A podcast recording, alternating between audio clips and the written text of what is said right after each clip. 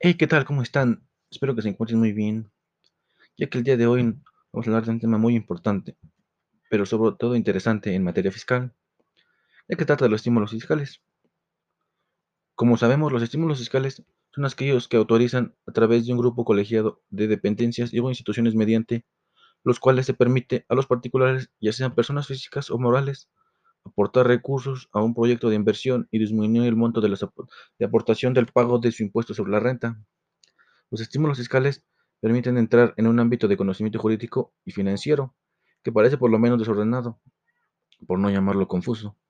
Esa es la percepción que se tiene al introducirse tanto en la escasa doctrina jurídica de que se dispone al respecto, como en la propia legislación y los decretos que se emiten al respecto de los estímulos fiscales y otras figuras jurídicas, con los que ellos se confunden a sí mismos, la interpretación jurisprudencial exige un ejercicio de revisión detenido y minucioso para encontrar el sentido, el alcance de la figura jurídica que ocupa.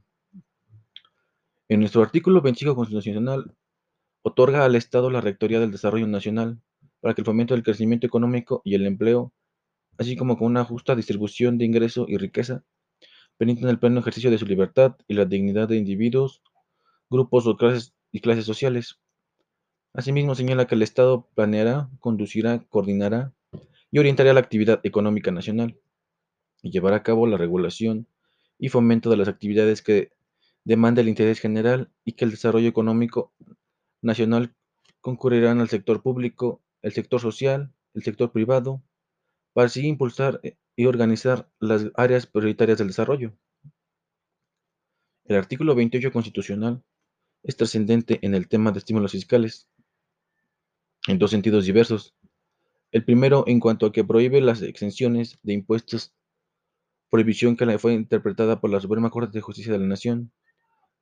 Respecto a la prohibición contenida en el artículo 28 y en los términos y condiciones que fijan las leyes, solo puede referirse a los casos en los cuales se trata de favorecer los intereses de determinadas personas.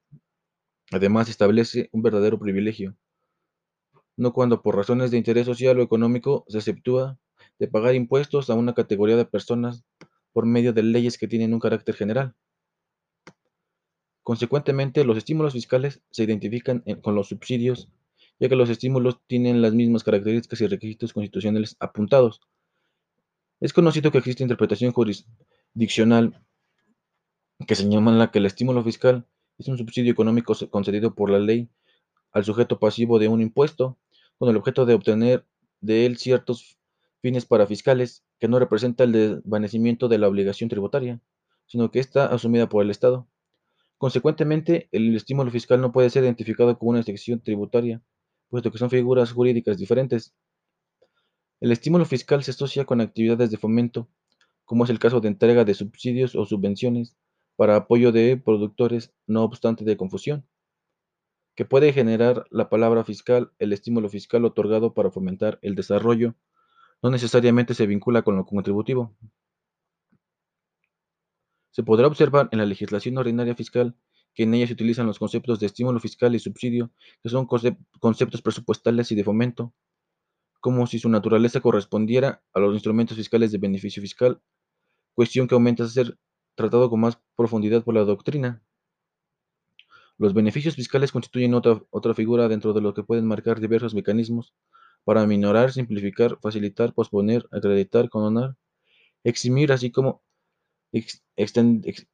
extinguir las obligaciones fiscales. La figura jurídica del estímulo fiscal no corresponde al derecho estrictamente fiscal, puesto que no está referida a la recaudación de contribuciones, más bien en un instrumento de apoyo presupuestal orientado al fomento económico mediante entrega de subsidios.